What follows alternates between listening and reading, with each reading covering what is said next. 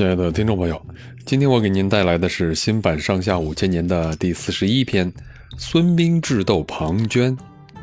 秦孝公重用魏鞅，魏惠王也跟着学样，用重金高位招来人才。他拜本国的庞涓为大将，攻打魏、宋。墨子的学生秦谷西向魏惠王推荐庞涓的同学孙膑。魏惠王让庞涓写信给孙膑。庞涓嫉妒孙膑，又不敢得罪主子，就写了一封装作热情洋溢的信，让魏惠王派人去鬼谷去请孙膑出山。孙膑怀着感激庞涓推荐的想法，拜别师傅鬼谷子来见魏惠王。魏惠王乐坏了，想拜孙膑为副军师，和庞涓一块执掌兵权。庞涓知道孙膑比自己有军事才能，对自己不利，就在背地里挑动魏惠王，让孙膑为客卿。客卿没有实权啊，但孙膑还是把庞涓的推荐之情挂在了心上。大约过了半年，庞涓就叫人写了一封信，假托是孙膑的叔伯哥哥孙平和孙卓写的，叫孙膑回齐国老家去帮齐国做事儿。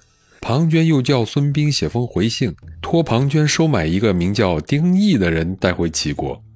接着，庞涓派人搜查出孙膑的回信，交给了魏惠王。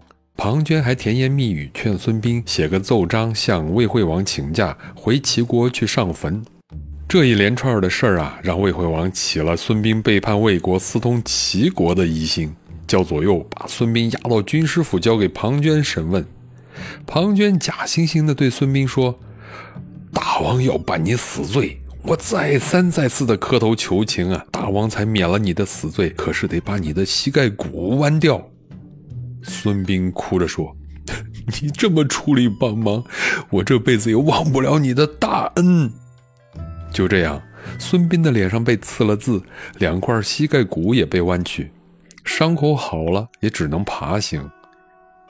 有一天，庞涓叫孙膑把祖宗孙武的十三篇失传的兵法凭记忆写出来。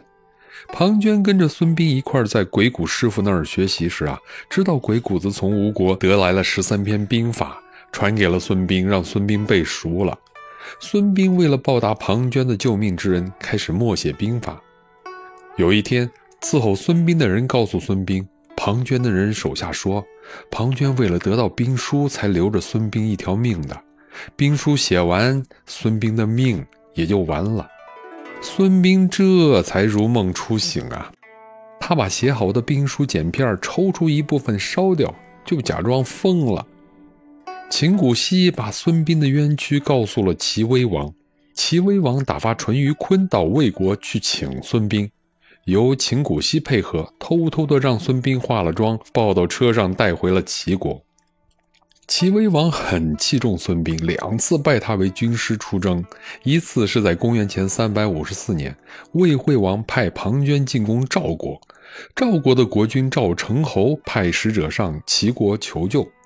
齐威王拜田忌为大将，孙膑为军师，出发去救赵国。孙膑对田忌说。目前魏国的兵马已经把邯郸围上了，咱们此刻去救邯郸已经晚了，不如在半道上等着，传扬出去，说是要打襄陵。庞涓听到了，一定得往回跑，咱们就迎头痛击，把他打败。果然啊，庞涓听说齐国派田忌去打襄陵去了，立刻吩咐退兵啊。到了桂林，碰上齐国的兵马，两边一开仗，魏兵就败了。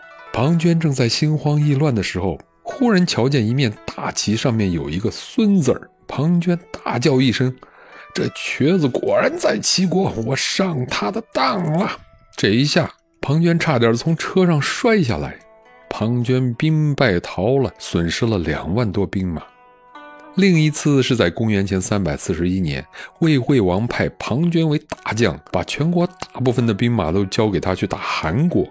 庞涓带领大军要打到韩国的都城了。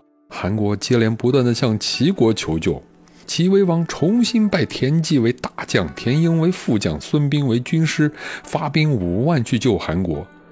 孙膑不去救韩国，直接去打魏国。庞涓得了本国告急的信，只好退兵赶回去。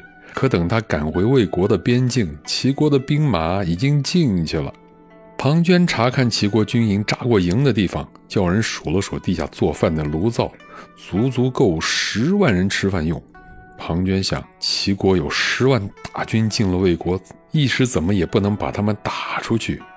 第二天，庞涓带领大军到了齐国的军队第二回扎过营的地方，又数了数的炉灶，也只够五万来人用的。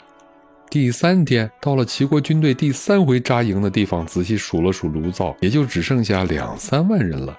庞涓笑着说。齐国人都是胆小鬼，我三次数了他们的炉灶，就明白十万大军到了魏国，才三天功夫就逃了一大半儿他吩咐大军日夜不停按齐国军队走的路线追去，他们一直追到马陵，正是天擦黑的时候。马陵道在两座山的中间，旁边是山涧。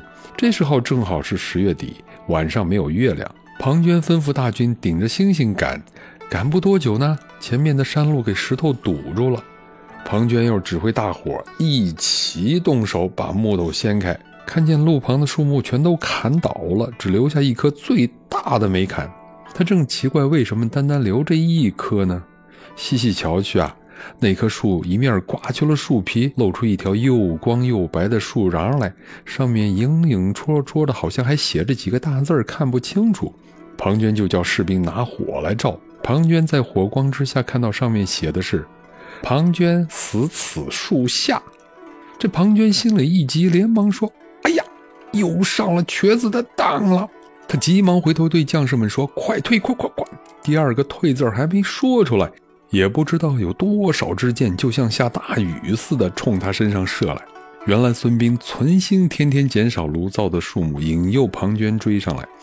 他早就算准了，庞涓到这儿的时候，事先埋伏下五百名弓箭手，吩咐他们说：一见树下起了火光，就一齐放箭。一会儿啊，山前山后、山左山右，全是齐国的士兵，把魏兵杀得连山道都变成了血河了，一直闹到东方发白，齐国的军队才带着俘虏和战利品从原道回去。魏惠王打了个大败仗。只好打发使者去向齐国朝贡。